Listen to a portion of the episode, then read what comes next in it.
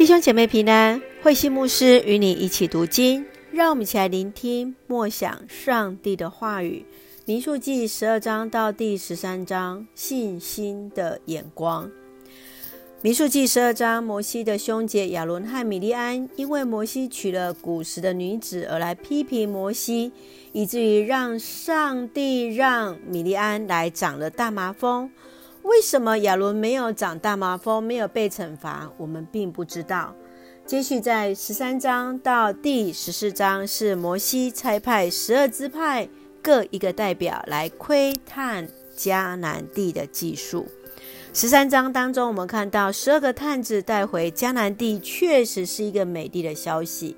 但是当地的城墙与人们的高大，让自己显得渺小。唯有嫩的儿子约书亚和耶弗尼的儿子迦勒充满信心，确信这是上帝的一个预备。让我们一起来看这段经文与思想。让我们来看十二章第三节：摩西是一个谦虚的人，他比世上任何一个人都谦虚。米利安是摩西的姐姐，曾带领百姓欢庆庆祝胜利之歌。亚伦是摩西的哥哥，是尊贵的祭司，他们却因为嫉妒来批评摩西古时人的妻子。摩西面对批评，保持沉默，他把一切全交给上主。上主亲自替摩西来出声，肯定他的领导权，斥责惩罚批评者。摩西更为伤害他的人来代祷，求上帝来怜悯。领导者常常是被放大镜来检视，更需要洁身自爱与众人的带导。面对批评者，更需要以智慧的言语来沟通。你曾因为嫉妒而批评家人或同工吗？若受批评的是你，又会如何去应对呢？接续，让我们来看十三章三十节。我们现在应该上去占领那片土地，我们有足够的力量征服它。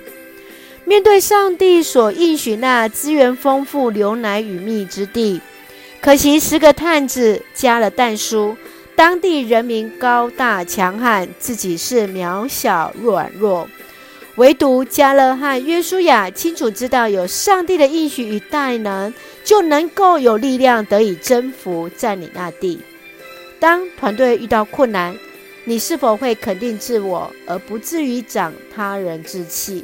你会如何去激励团队来面对挑战呢？